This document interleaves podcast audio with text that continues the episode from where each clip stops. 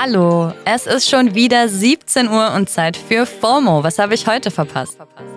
Heute ist Mittwoch, der 12. April 2023. Mein Name ist Dana Salin. Und mein Name ist David Botot. Ich bin Teil des FOMO-Teams und Dana war gestern ein bisschen zu lang auf dem Kellela-Konzert hier in Berlin und deswegen hat sie mich nach zwei Jahren Maloche aus dem Redaktionskeller hochgeholt und mich gefragt, ob ich sie heute mal als Host unterstützen kann. Und was soll ich sagen? Es ist mir natürlich eine Ehre. Verleumdung. Die Wahrheit liegt irgendwo dazwischen. Heute geht es um Fußball, Kiffen und coole T-Shirts. Also exakt so wie damals mit 14. Okay, also diesen Satz habe ich wirklich sehr oft gehört in den letzten Monaten und Jahren. Deswegen ist das jetzt ein sehr besonderer Moment für mich. Aber ich mache es einfach. Wir gehen rein mit dem ultimativ schnellen Timeline Recap. Gestern Abend war wieder Champions League und der FC Bayern München hat sein Viertelfinal-Hinspiel gegen Manchester City mit 0 zu 3 verloren. Damit haben die Bayern nur noch sehr theoretische Chancen weiterzukommen. Zur Erinnerung, eigentlich wollten die Bayern ja alle drei großen Titel gewinnen dieses Jahr, also Meisterschaft, DFB-Pokal und Champions League. Und deswegen haben sie vor zwei Wochen sogar ihren Trainer Julian Nagelsmann gefeuert und einen neuen geholt, um das auch ganz, ganz, ganz sicher zu schaffen. Thomas Tuchel. Seitdem haben sie zweimal verloren und werden jetzt vermutlich maximal noch Meister. Und nochmal Fußball. Jennifer Marojan hat gestern ihr letztes Länderspiel gemacht, bei einem Testspiel gegen Brasilien. Jennifer Marojan ist eine der besten Spielerinnen, die es in Deutschland je gegeben hat. Unter anderem war sie dreimal in Folge Fußballerin des Jahres und war schon mit 15 in der Bundesliga, weil sie einfach so heftig talentiert ist. Normalerweise gibt es in solchen Fällen große Rückblicke bei allen Fernsehsendern mit Schlandhymne und Tränen und so weiter. Aber normalerweise heißt beim Fußball halt immer noch bei den Männern. Also hat die ARD, wo das Spiel gestern lief, einfach direkt nach dem Abpfiff abgeschaltet und das war's dann. Der Sportjournalist Max Jakob Ost hat dazu auf Twitter geschrieben und sich dann wundern, dass Otto Normalzuschauer keine Ahnung und kein Interesse hat. Jupp. Die Ampelregierung hat heute neue Eckpunkte für die geplante Legalisierung von Cannabis vorgestellt und ist in einigen Punkten wieder zurückgerudert. Ursprünglich waren mal bis zu 30 Gramm zum Eigenbedarf gedacht. Jetzt sind es nur noch maximal 25 Gramm. Und es scheint so, als müsste man sich auch irgendwie selbst mit Gras versorgen. Der Verkauf über lizenzierte Geschäfte ist jetzt erstmal doch nicht mehr geplant. Dafür dürfen alle Privatleute bis zu drei Pflanzen besitzen. Und das selbst angebaute Weed kann man dann irgendwie in den sogenannten Cannabis Social Clubs an Mitglieder abgeben. Diese Clubs dürfen maximal 500 Mitglieder haben und an die darf dann auch nur maximal 50 Gramm Cannabis im Monat verteilt werden. Also ja, alles irgendwie ein bisschen wirr und unkontrolliert, aber man muss schon auch dazu sagen, dass das erstmal nur Vorschläge sind. Es ist noch nichts konkret beschlossen. Zum Glück. Jonah Hill geht unter die Propheten. Also nur als Joke. Und um die Esoterik-Spiri-Bubble so ein bisschen out zu callen. Unter seinem alter Ego Ezekiel Prophet hat er die Brand Meaningful Existence ins Leben gerufen.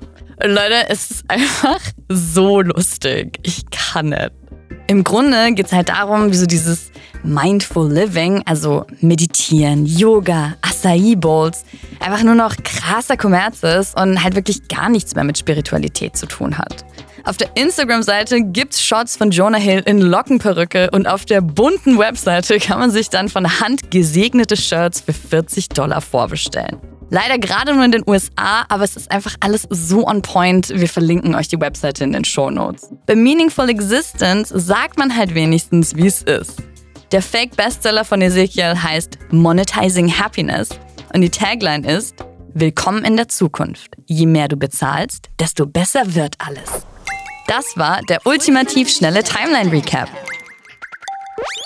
Wir bleiben aber bei Fashion und wir bleiben auch bei der Zukunft. Zumindest bleiben wir bei dem, was vor ein paar Monaten noch die Zukunft war. Virtual Fashion nämlich. Oder besser gesagt, IRL Fashion, die aber virtual aussieht. Okay, wow, jetzt bin ich selbst fast schon verwirrt, also nochmal einen kleinen Schritt zurück. Seit ein paar Jahren ist es ja ein Ding, auch im Metaverse Klamotten und Sneakers zu kaufen. Als NFT zum Beispiel oder auf Plattformen wie Roblox. Eine Zeit lang waren diese virtuellen Fashion-Items das Thema überhaupt in der Modewelt. Inzwischen ist der Hype aber ziemlich vorbei und es ist ein bisschen so lol, erinnert ihr euch noch die Zukunft. Ende März hat zum Beispiel die zweite Metaverse Fashion Week stattgefunden und anders als beim ersten Mal hat das gefühlt wirklich niemanden interessiert. Das spanische Label Loewe hat deshalb jetzt den Spieß umgedreht. Loewe hat nämlich echte Klamotten rausgebracht, die aber aussehen wie Avatare im Internet. Also so mit verschwommenen Logos, aber auch so richtig mit pixeligem Schnitt. Die Kollektion heißt auch Pixel und wurde letztes Jahr schon auf der Fashion Week in Paris vorgestellt. Jetzt sind die Teile ganz offiziell erhältlich, unter anderem ein Hoodie und eine Handtasche. Könnt ihr euch über den Link in den Shownotes mal ansehen und auch kaufen. Also theoretisch, wenn ihr gerade ein paar tausend Euro übrig habt halt. Ob die Kollektion tatsächlich als Kommentar zum Platzen der Metaverse-Bubble gedacht war oder einfach nur eine ziemlich gute Geschäftsidee ist, ist nicht so ganz klar. So oder so sehen die Pieces aber ziemlich funny aus, finde ich. Denner, was meinst du? Würdest du rocken? Ja, schon, also so ein paar Pieces auf jeden Fall. Ich bin ja eigentlich äh, sehr scharf auf die Handtasche, aber ich glaube, die kostet so fast 3000. Standard. Schnapper. Stani ist halt High Fashion, aber ich muss sagen, es ist schon extrem schlau. Und es ist auch wirklich so ein bisschen mindfuckig. Ist das ein Wort? Wir sagen jetzt einfach, dass es ein Wort ist. Es ist Ab so ein bisschen, ist es ein es ist einfach mindfuckig, diese, diese Pieces auch ähm, sich bewegen zu sehen. Und es sieht dann einfach wirklich so aus, als hätte man so einen verpixelten, so ein verpixeltes T-Shirt an und man kommt überhaupt nicht drauf klar. Also von mir, also von mir irgendwie ja. Ja. Ich will eine Sonnenbrille. Pixel-Sonnenbrille. Ich will so eine verpixelte Sonnenbrille. Ich will die ganze Kollektion kaufen, mich dann schlecht fühlen, dann nie tragen und mich noch schlechter fühlen. Kapitalismus durchspielen. Ähm, ich frage mich, ob dieses nächste Couple auch äh, sowas kaufen würde. Ähm, und ich muss gleich als Disclaimer sagen, ich weiß, wir hatten gestern schon äh, sehr ausführlich über Promi-Pärchen gesprochen. Ähm, aber das ist wirklich gerade Thema überall im Internet.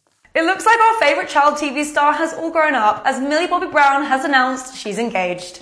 Dieses TikTok von der Daily Mail hat zum Beispiel schon über 1,3 Millionen Views und Millie Bobby Brown Engaged trendet auf TikTok. Also ja, Millie Bobby Brown ist verlobt. Also sie kennt man ja safe als Eleven aus Stranger Things. Und Millie hat eben gerade quasi ihre Verlobung auf Instagram angekündigt mit Schwarz-Weiß-Bild und der Caption I've loved you three summers now, honey. I want them all. Swifties wissen natürlich, dass das ein Zitat aus Lovers von Taylor Swift ist.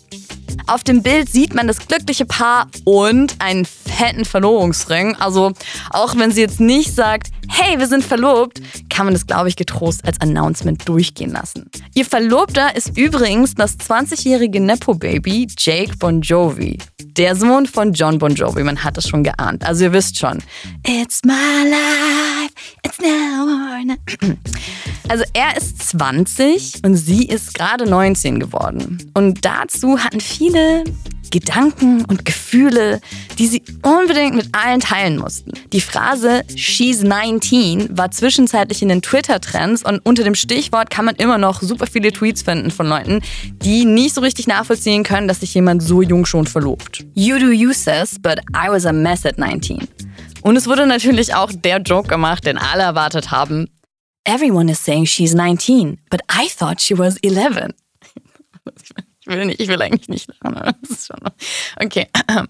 Andere verteidigen sie und meinen, ja, geht euch halt alle auch eigentlich überhaupt nichts an, lasst die beiden doch einfach machen. Also David, was sagst du denn dazu? Ja, ich würde auch sagen, lass die beiden doch einfach machen. Oder wie man in meiner Twitter-Bubble sagt, muss im Endeffekt JSW, äh, sollen sie machen.